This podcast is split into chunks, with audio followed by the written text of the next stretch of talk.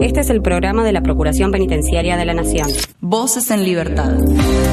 Nueva temporada. Nuevas voces. Nuevos segmentos. Más contenido. El mismo compromiso. Voces en Libertad. Atravesamos los muros.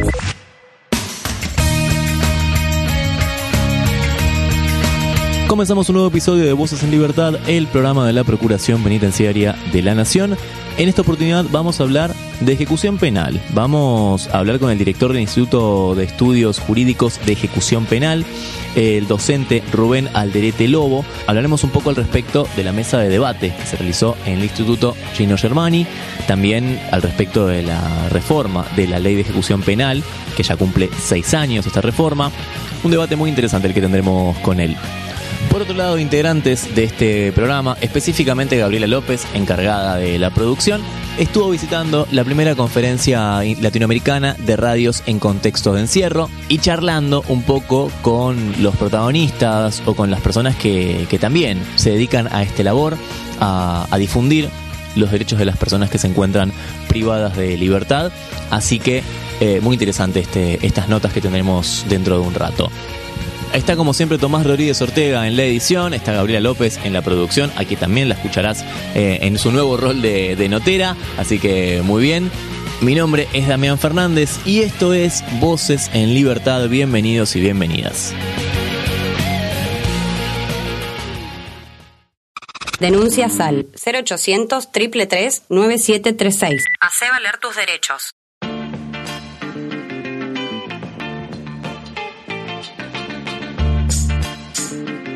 Bueno, vamos a empezar hablando con uno de nuestros protagonistas del día. Él es eh, doctor en Derecho Penal, es director del Instituto de Estudios Jurídicos de Ejecución Penal, es docente, actualmente tiene a su cargo la unidad especializada en ejecución de la pena de la Defensoría General de la Nación. Eh, estamos en comunicación para hablar de, algunos temas con el doctor Rubén Aldarete, Alderete Lobo. Eh, Rubén, ¿qué tal? ¿Todo bien? También te saluda. Hola, ¿qué tal, Damián? Buenas tardes. Buenas tardes, buenas tardes para vos. Eh, bueno, tenemos para hablar algunas, algunas cositas ante todo. Bienvenido a, bienvenido a Voces en Libertad. Bienvenido a este, a este segmento que es el programa de la Procuración Penitenciaria de la Nación y eh, tenemos algunos, algunos temas para hablar. Por ejemplo, em, podemos empezar hablando de, de mm, eh, la mesa de debate, ¿no? De los entramados punitivos de la pena y el castigo carcelario que fue organizado por el Instituto Gino Germani. Eh, no sé si, si tuvo la, la oportunidad de, exponer en ese lugar. Así es, bueno, ante todo muchísimas gracias por, por la invitación. Este, en efecto, ese, esa actividad fue digamos, este, pensada y, organizada por el Instituto Gino Germani. Eh, fuimos invitados por parte de, como representantes del Instituto de Estudios Jurídicos de Ejecución de Pena de la Universidad de Palermo. Y se trataba básicamente sobre una temática de dialogar sobre el estado de situación, ¿no? Este, particularmente a partir de, la, de, la, las reformas de la, ley de ejecución, de la última en particular, que es la más este, la más compleja, la más traumática, eh, pero también las reformas que vienen sucediéndose eh, a, partir de, o a través de los años desde 1996 de manera invariable, ¿no? Eh, en realidad la temática se centraba inicialmente en una preocupación y una, investigación que está desarrollando el instituto sobre el impacto de una creciente, digamos, número de personas privadas de libertad por penas de muy corta duración. Este, entonces, eh, eso generó en el ámbito tanto federal como de la provincia de Buenos Aires un incremento importante de la población penitenciaria. Y básicamente el, trabajo del instituto versaba para, básicamente a, partir de tratar de encontrar diagnósticos ¿no? sobre esas causas, sobre las causas del fenómeno y posibles soluciones. Así que eh, eh, sí, sí hemos dialogado y discutido sobre esos temas. ¿Y se encontraron las causas y las posibles soluciones? Bueno, en rigor, el, diagnóstico, a mi juicio y, mi intervención, centralmente, quizá eh, les cuento un poco cuál fue mi, intervención en, la actividad.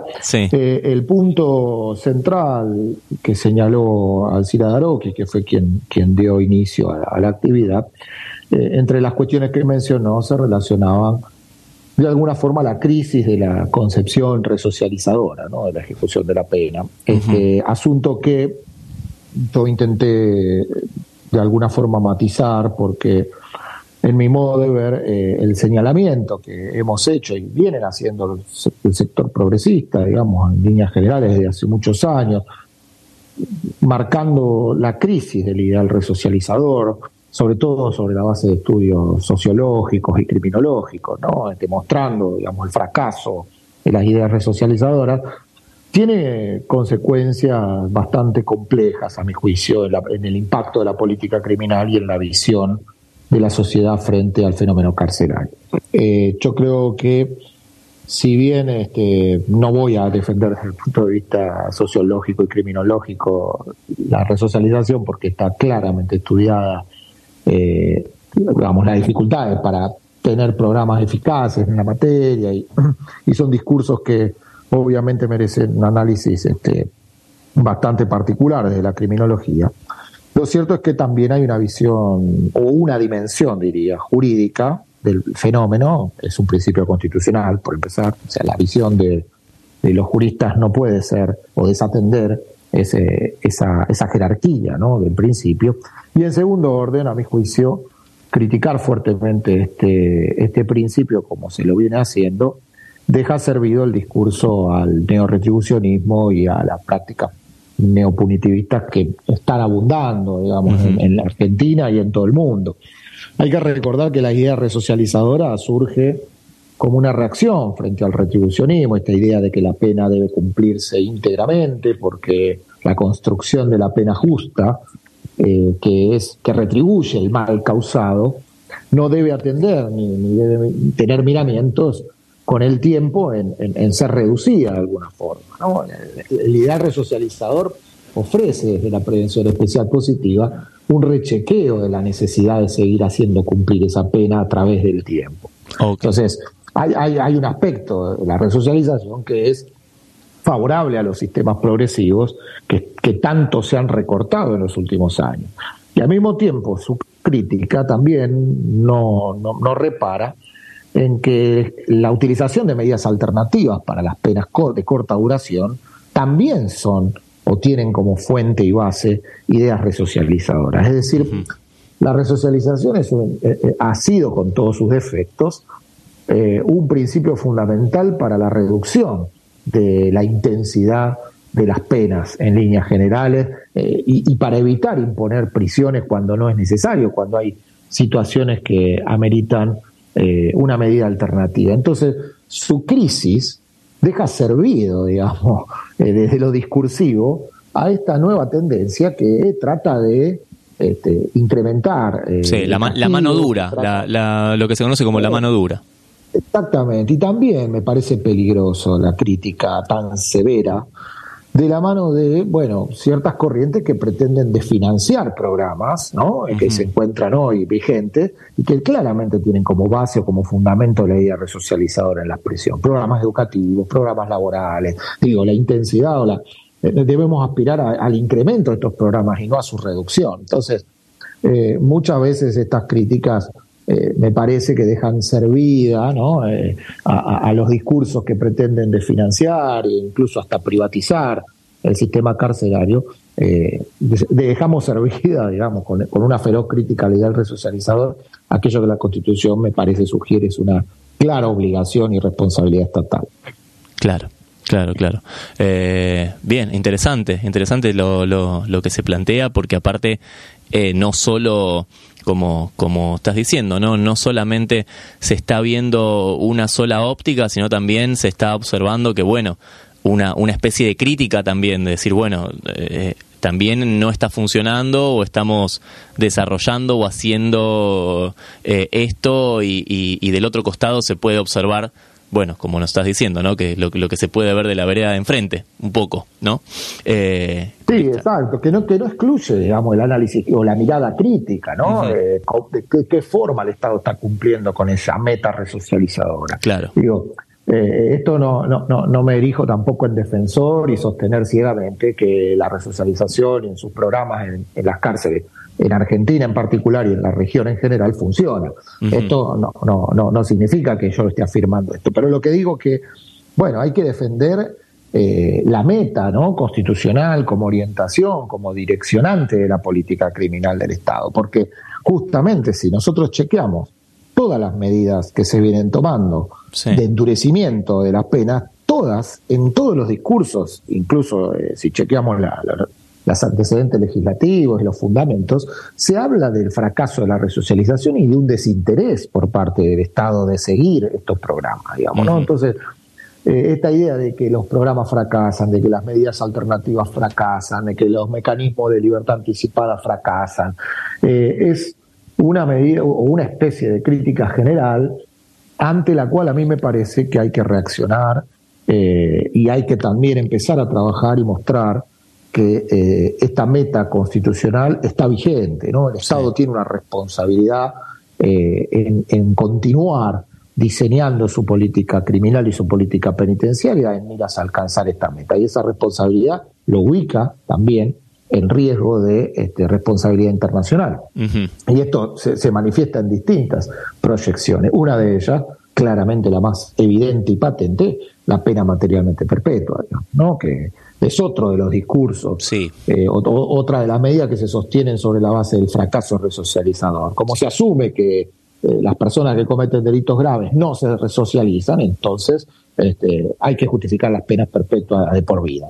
Entonces, fíjense todas las las consecuencias perniciosas que se generan a partir de demonizar o, negar este ideal, que me parece que de alguna forma tenemos la obligación de rescatarlo. Ni hablar, jurídico. ni hablar de la pena de muerte que en nuestro país al menos no se está contemplando bajo ningún punto de vista, me parece, me parece que no tiene chances, que no tiene chances, pero que sí es una realidad en otros lugares, ¿no? Por supuesto.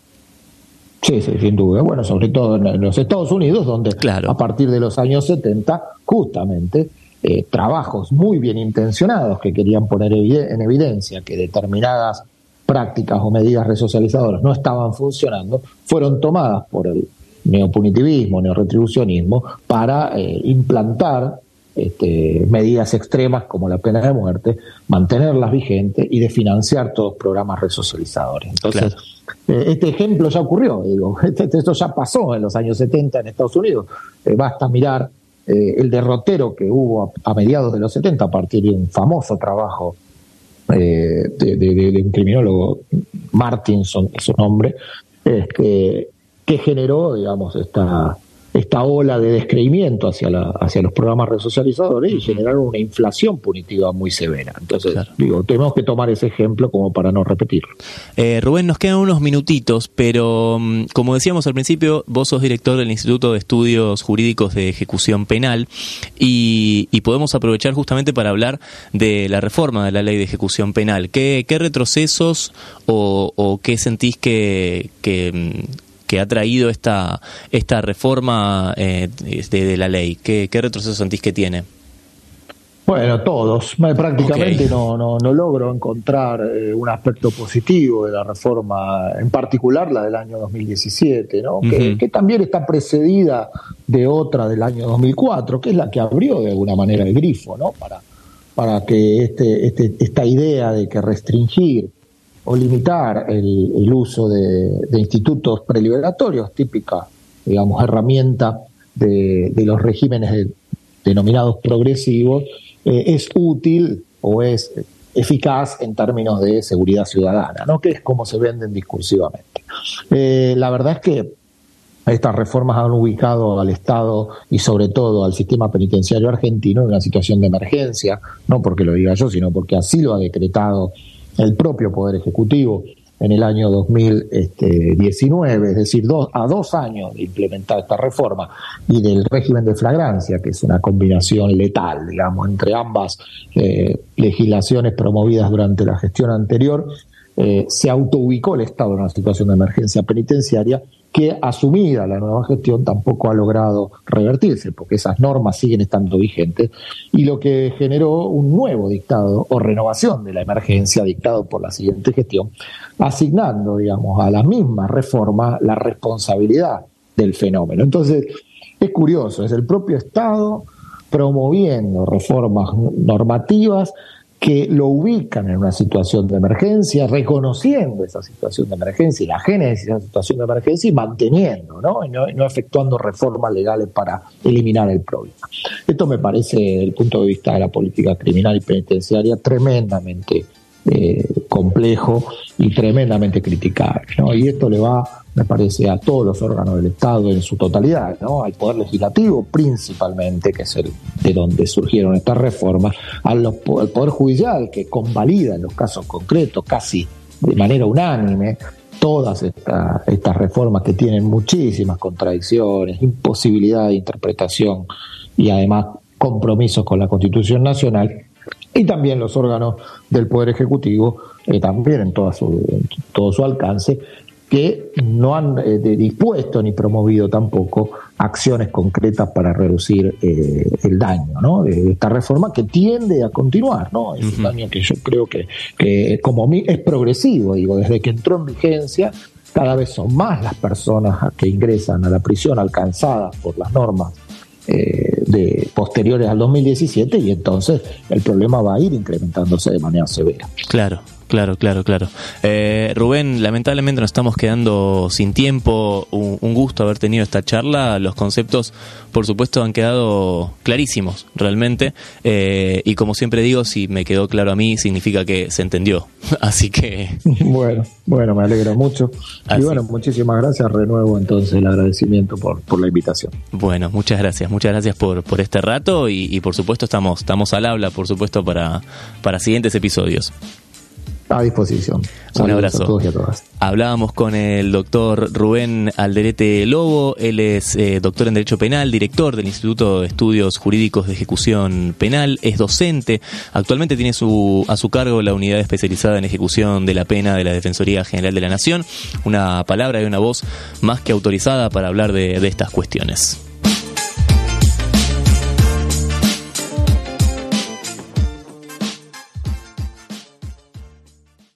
Voces en Libertad.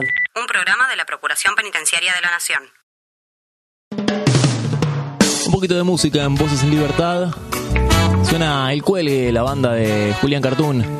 Esto es Circunvalación.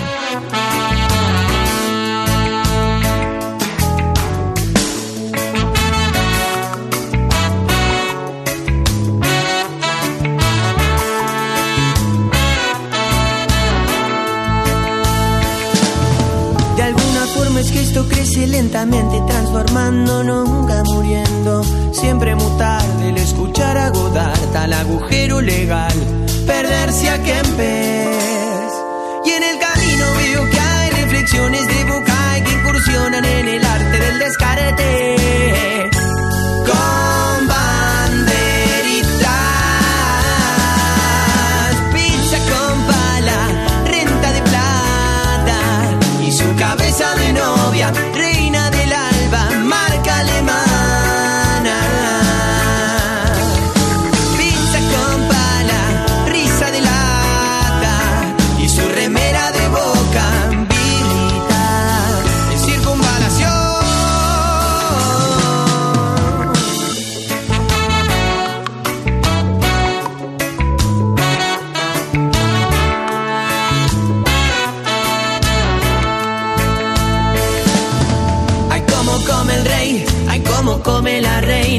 Cuesta hacerlos reír. Lucha popular, asamblea popular, son dos tiros. Paisana lentamente vas y en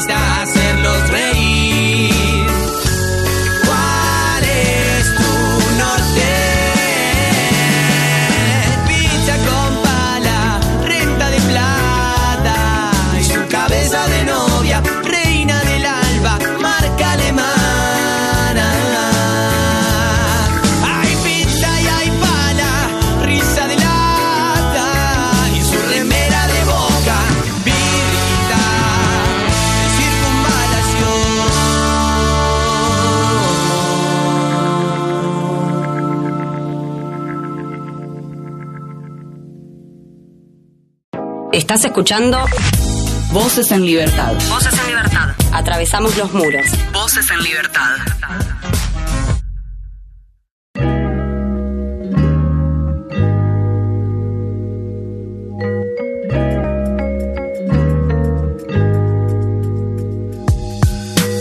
Bueno, y te decíamos, eh, integrantes de este programa estuvieron en la primera conferencia latinoamericana de radios en contexto de encierro, Escuchar la cárcel, se realizó el 4 y el 5 de octubre y tuvo diferentes actividades, diferentes personas que, que expusieron, referentes, tanto de este tipo de medios como también de, de medios más eh, convencionales o de radios más grandes como Nacional Rock, por ejemplo.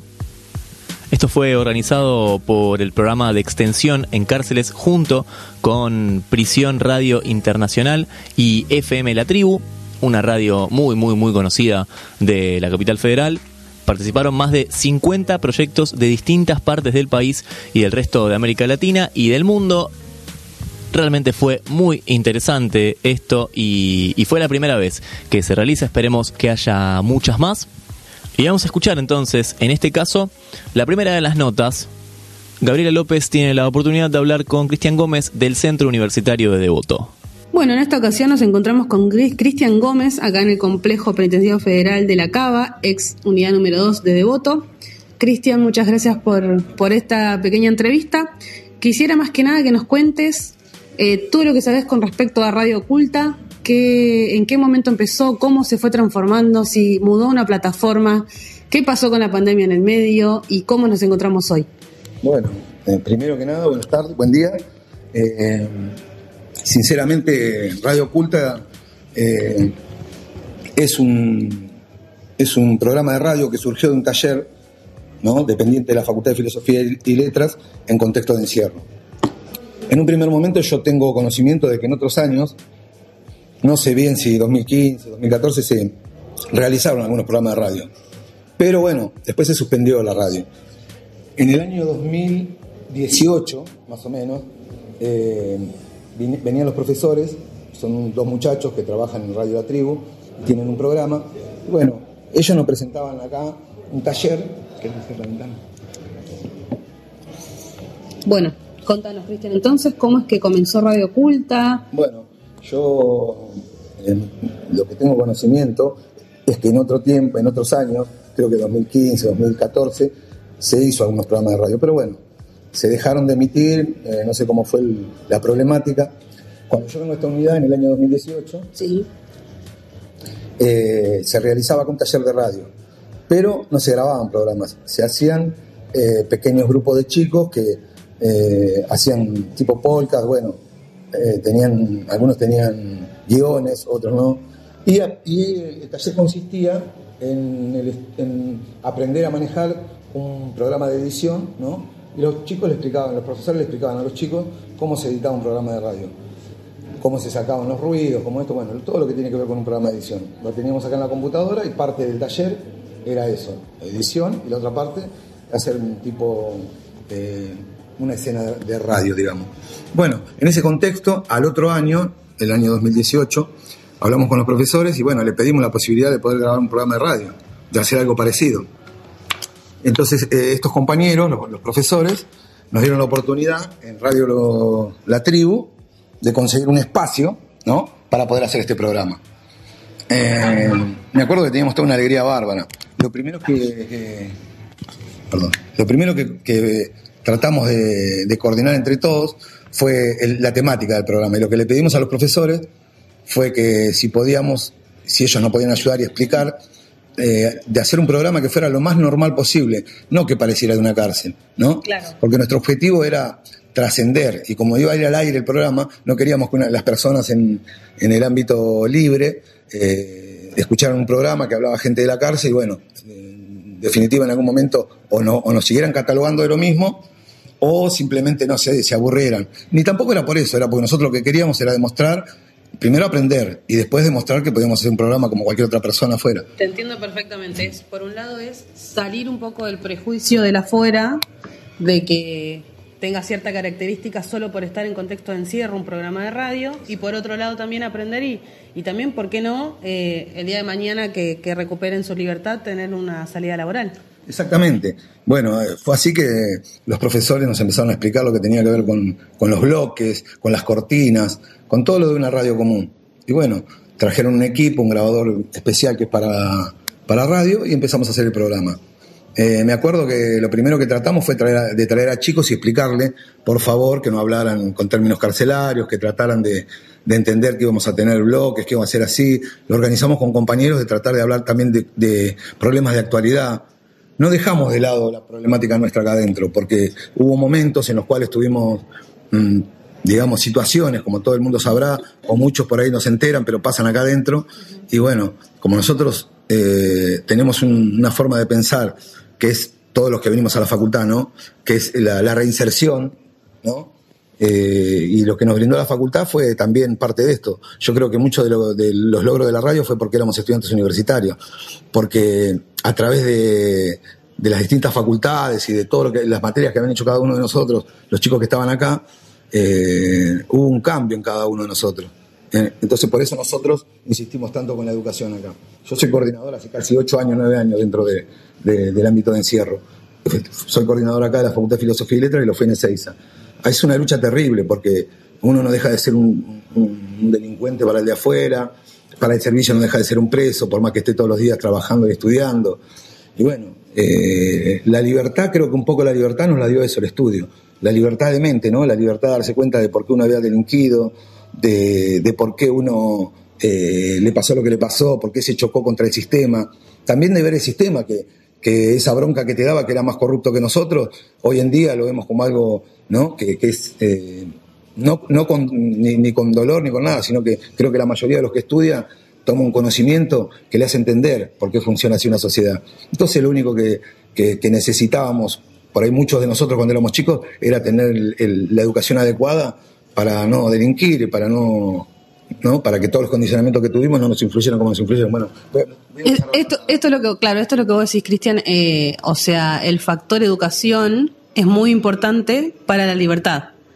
Me- primero que es una libertad mental que vos decís, o sea, te permite estar en otro lado, leer un texto te permite estar en otro lado y, eh, te sumergís en un mundo que es distinto al que estás viviendo acá tras muros.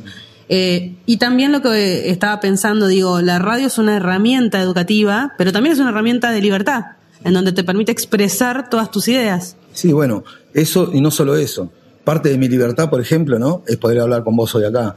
Y también darme cuenta de que, por ejemplo, no sé, eh, cómo funciona el sistema, cómo funcionan los jueces, cómo funciona la política, ¿no?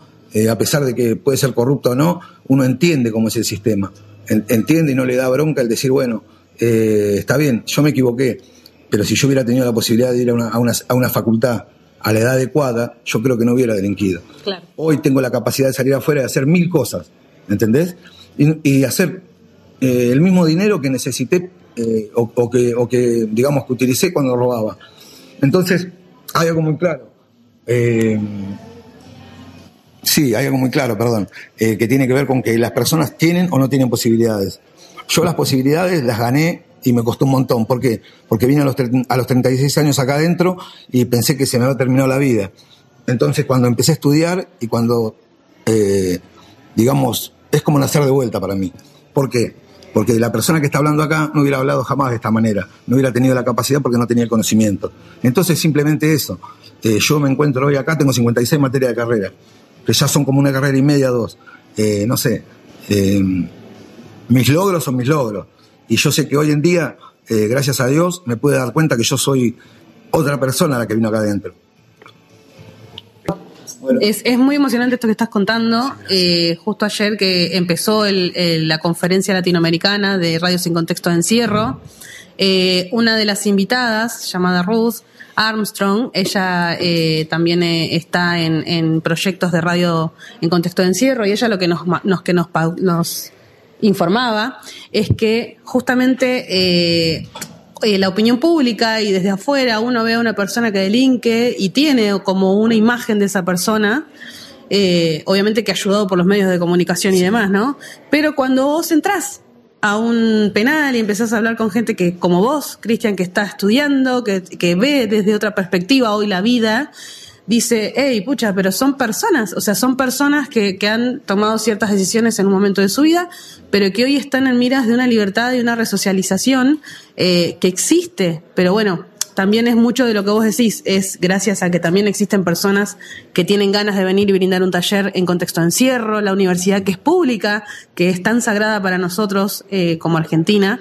Eh, pero bueno, eh, ¿qué, qué, otras, ¿qué otros comentarios vos querés eh, marcar respecto a esto, que también es, como un ejemplo de vida, digamos, para todos los que nos escuchan? Y bueno, yo creo que algo importante que la gente sepa, o no sé, a, a lo que vaya, a donde vaya dirigido esto, es que no es que uno crea que puede hacer algo o que crece. Yo realmente estuve trabajando acá en el, dentro de una coordinación y estuve, hoy en día, por ejemplo, llevo cinco años haciendo trabajos administrativos, de las 8 de la mañana hasta las 6 de la tarde. Ese trabajo administrativo que yo realizo afuera tiene un, tiene, tiene un pago, ¿no? Aprender a usar una computadora, aprender a usar un sistema operativo, aprender a usar, no sé, mil cosas. ¿Cómo aprender a usar un programa de edición de radio? O como, por ejemplo, no sé, de alguna manera a, organizar un grupo, coordinar, como yo trabajo como coordinador. Entonces, hay una cuestión acá adentro que uno tiene tantas, pero tantas, tantas, tantas trabas de parte del servicio penitenciario, de parte de, del condicionamiento de que está preso, porque un día puede venir, un día no puede venir, la violencia adentro de un pabellón y venir acá adentro. Pero nosotros lo vimos por otro lado. Nosotros lo que le explicamos a los chicos es que si un chico viene a la facultad de las 8 de la mañana a las 6 de la tarde, le ganó medio día a la cárcel. Entonces ese pibe paga media condena y aprende. Pero hay una cuestión también que yo quiero también plantearla. Eh, si bien hoy estamos hablando de los logros, yo quiero también decir que a nadie se le brinda la posibilidad de, crecer eh, porque es muy difícil acá adentro. El que lo hace tiene que luchar él. Es autogestionado esto, como es este centro de estudiantes. El pibe se tiene que levantar a la mañana, el encargado no te llama, tiene que pelear, tiene que renegar. Incluso hasta a muchos pibes tienen, hasta tienen problemas con la familia. ¿Por qué? Porque dedican tiempo a esto. Y la familia dice, ¿cómo? Si vos estás eh, en una cárcel, ¿qué tenés que hacer en una facultad, no? O muchos pibes también están limitados por el hecho de que delinquieron y decir, bueno, no, esto no es para mí porque yo soy otro tipo de persona. La, la, la, la, sociedad te estigmatiza y muchos pibes se encierran en eso. Muchos pibes tienen vergüenza de venir, de hablar. Eh, yo hoy en día eh, creo que tengo la capacidad de ir a cualquier lado y hablar con cualquier tipo de persona. Con un profesor, con un doctor, no sé, con cualquier persona. De hecho, acá en la radio hemos entrevistado a todo tipo de personas. Me acuerdo de una entrevista que tuvimos con Emanuel Ortega, eh, perdón, con Sebastián, con Sebastián el director de, el director de cine. De, claro, que también sí. es el que hace el programa de, de, de, cárceles en la tele, ¿cómo se llama? Eh, marginales. Los mismos marginales, claro. Sí. Lo primero que le planteamos al hombre, que todos los compañeros me lo pedían, porque yo era el, el, el locutor de la radio, era eh, plantearle la problemática que causan los programas como esto, porque claro. este programa estigmatiza al preso. Entonces, cualquier persona que viene acá adentro, como vos lo dijiste, yo tengo chicos que han venido acá y han venido por accidentes de la vida, por uno por defender a la, la hermana que le pegaban, esto, lo otro, y los pibes como, como lo dijo la señora, lo primero que nos decían, yo era el primero que insultaba a los presos, yo el primero que decía que se mueran ahí adentro porque delinquen.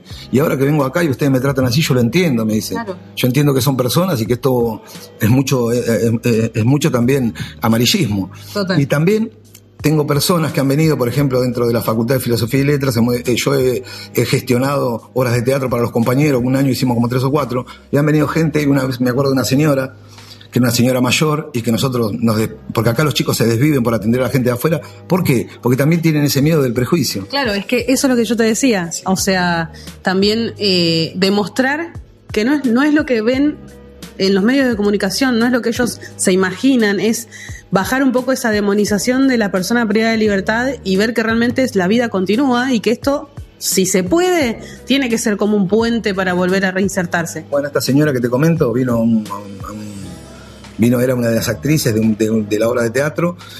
Y me acuerdo que los chicos atendían a todos, porque acá hay una amabilidad terrible. Acá se trata de nosotros, los que estamos acá y hacemos esto, la mayoría de los que estudian, eh, tienen como una, un trato muy especial con la gente como ustedes, con los profesores, con todos, porque entendemos que son gente que nos da libertad, entendemos que son gente que entra dentro de una cárcel a enseñarlo en preso y otra gente eh, lo insulta o no, o no me, me, explico. Entonces esta señora cuando entró, me acuerdo que todos los chicos la atendían, le daban vasos de agua, esto, lo otro, y cuando terminó la obra de teatro se largó a llorar. Claro. Y, y, se largó a llorar y me decía, yo, le, yo quiero pedir disculpas porque yo toda mi vida eh, hablé de ustedes un montón de cosas y todo, en la tele veía algo y de, en, yo les quiero pedir disculpas, yo sé que son personas y ojalá... Bueno, nada, un montón de cosas. Sí, derribaron, derribaron un prejuicio. Qué bueno, Cristian. Bueno, eh, eh, estamos más que agradecidas y agradecidos en Voces en Libertad. No, por favor, igualmente fue muy fructífero. No va a ser la primera vez que venga. Los voy a visitar seguido para poder hablar con todos los que están eh, detrás de Radio Oculta y del de, de proyecto de, de filosofía y obviamente acá en el centro de estudiantes hay de todo, es un mundo increíble para poder eh, charlar. Así que bueno, muchas gracias Cristian por este rato. Gracias a vos, eh, muy amable por todo y espero que bueno, eh, cualquiera que se pueda interiorizar de, de, de, la situación de las personas detenidas, también tengan en cuenta esto, que hay un montón de gente que se quiere ir y que quiere cambiar su vida y que está condicionado por lo social, por eso pasó lo que le pasó. Nada, una oportunidad como todo el mundo. Acá puede venir el hijo de cualquiera, el hermano de cualquiera, cualquiera puede venir. Perfecto, bueno, Cristian Gómez pasó por Voces en Libertad.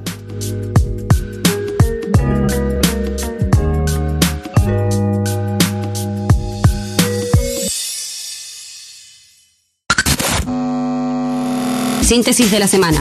Noticias, en un minuto.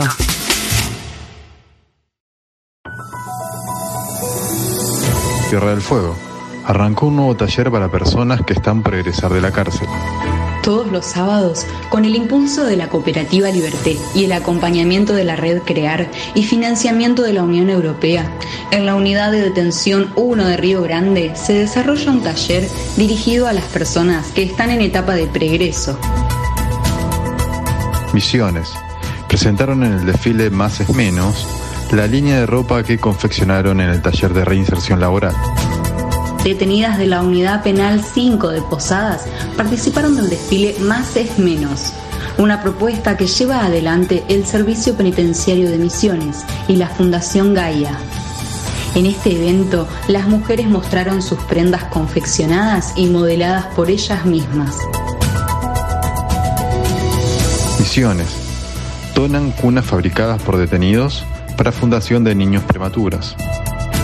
Esta mañana, el Servicio Penitenciario Provincial realizó la entrega de la primera tanda de cunas fabricadas por presos de la Unidad Penal 1 de Loreto a la Fundación Pequeños Gigantes, que se dedica a la contención y seguimiento de niños prematuros en situación de vulnerabilidad. La Unidad 40 de Lomas promueve el deporte femenino. Para favorecer la reinserción social de las personas privadas de la libertad, se disputó un partido amistoso de rugby en el que participaron las detenidas. El equipo de rugby femenino de la Unidad 40 recibió a las jugadoras de la Unidad 33 para jugar un partido amistoso. Voces en Libertad, un programa de la Procuración Penitenciaria de la Nación.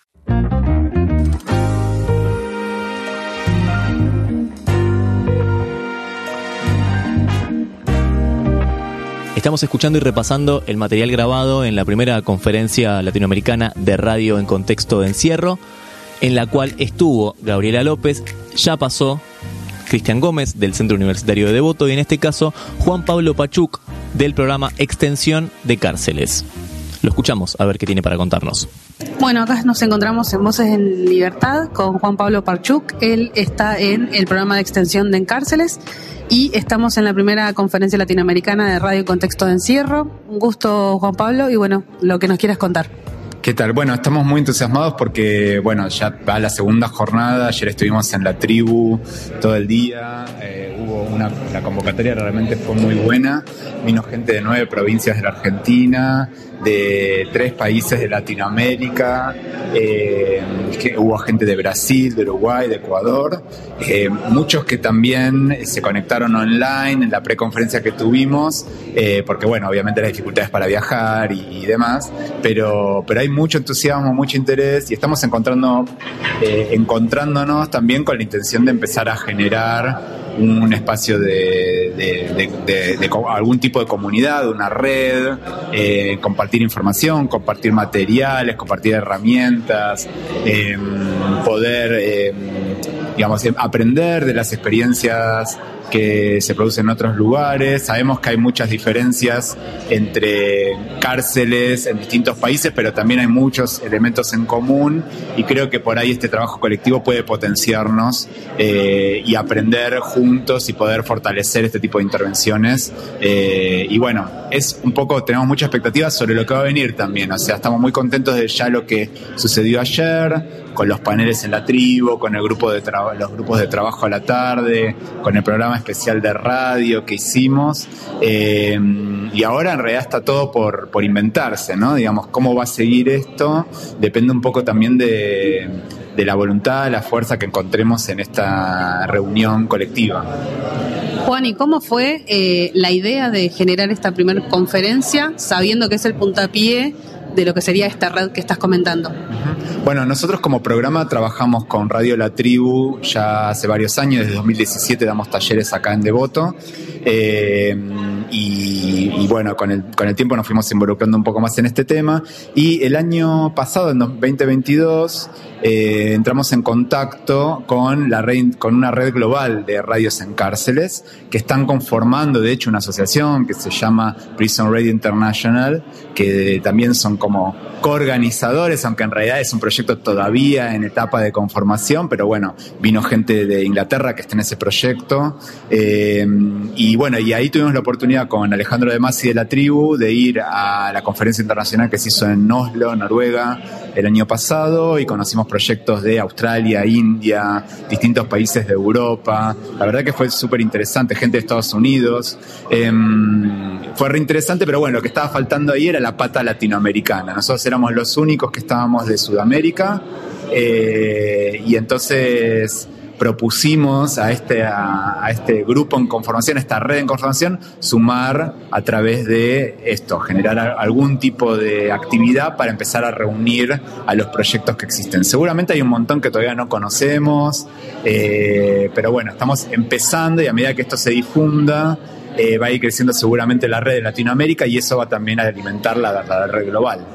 Perfecto, Juan. Y mm, habiendo conocido, digamos, proyectos del extranjero, no solo de Latinoamérica, ¿hay algo que vos sepas que es común denominador y también alguna diferencia crucial? Mira, las formas en que, en que se entra a hacer radio las cárceles son muy variadas. Hay gente que entra por las universidades, gente que entra por asociaciones civiles, por, por cooperativas, eh, digamos, distintas, incluso, digamos, del sector privado, como eh, profesionales independientes, ¿no? Eh, o el sector público de allá, ¿no? y entonces, bueno, nada, estamos digamos, hay, hay muchas maneras distintas de entrar. Lo que, lo que sí vemos por ahí en común es que la radio es muy versátil, o sea, con, muy pocas herramientas se puede hacer radio, solo se necesita un grabador.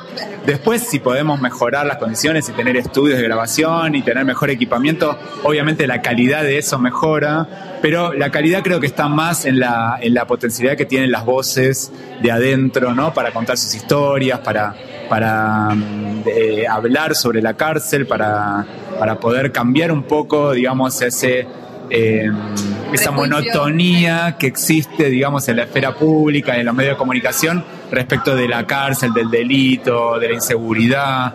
Creo que en, las visiones de las personas que atraviesan situaciones de encarcelamiento hay mucha potencialidad para poder generar transformaciones dentro y fuera de la cárcel. Entonces, eh, por ahí las herramientas técnicas, aunque sean mínimas, alcanza para poder sacar la voz y poder producir un, material y, empezar a, generar un cambio.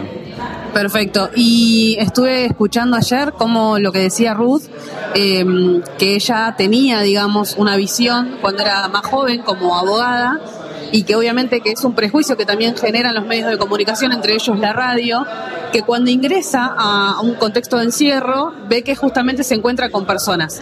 Eh, además de esto, ¿hay algo en tu experiencia que hayas eh, tenido que te marcó, que, te ayudan y te impulsan a seguir este tipo de proyectos? Mira, yo empecé a dar clases en, la cárcel, ¿no? Digamos, mi, mi, escuela, mi instituto de formación fue la cárcel, yo empecé acá en Devoto en 2005 eh, y, y aprendí mucho, digamos, para como, como docente, eh, como persona también, ¿no? Digamos, eh, acá adentro yo vi lo- lo- los gestos de compromiso y solidaridad más potentes que haya encontrado en toda mi vida y, eso un poco también lo, lleva, se produce por, por lo extremo que es, es la situación de encierro, ¿no? La extrema violencia que pasan las personas y de repente, digamos, esa extrema violencia eh, encuentra en los procesos de organización como es el centro universitario o como es un aula de cualquier materia o de cualquier taller, eh, encuentra un lugar, digamos, para, para canalizar esa energía en un sentido positivo, ¿no? Entonces yo, aprendí mucho de, la cárcel, toda mi carrera profesional ahora está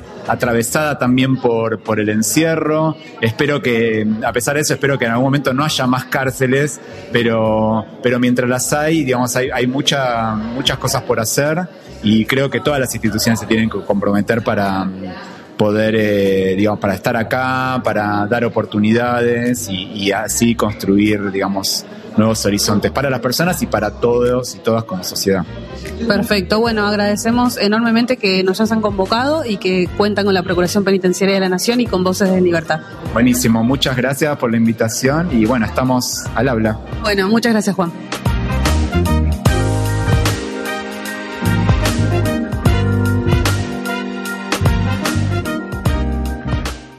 Volvé a escuchar este u otro programa a través de la web oficial radio.ppn.gov.ar. Voces en Libertad. Un programa de la Procuración Penitenciaria de la Nación. Una de esas canciones que arrancan, que ya no tienen introducción, cortita y al pie. Suena Indios, esto es Tu Geografía. tu geografía. ¿Cuánto tiempo pasará hasta que seas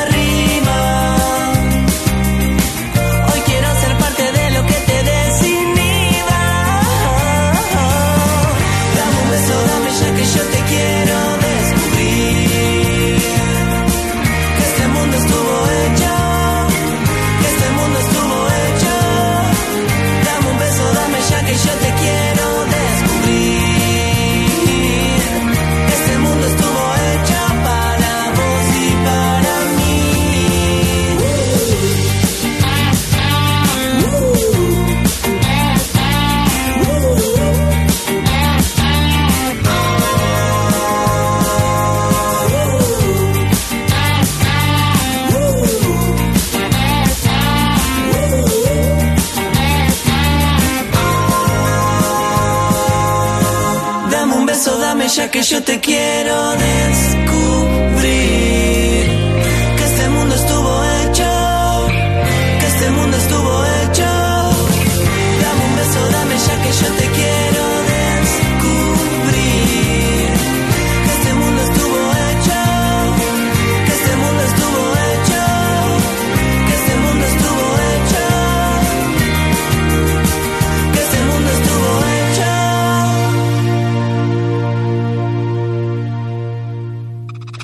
Denuncias al 0800 333 9736. Hacé valer tus derechos.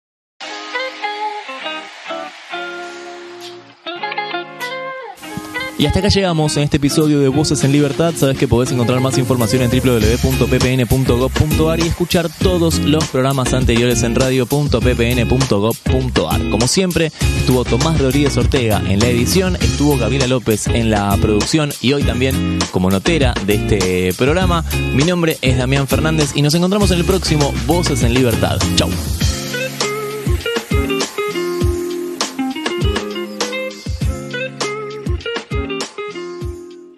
Volvé a escuchar este u otro programa a través de la web oficial radio.ppn.gov.ar. Voces en Libertad, un programa de la Procuración Penitenciaria de la Nación.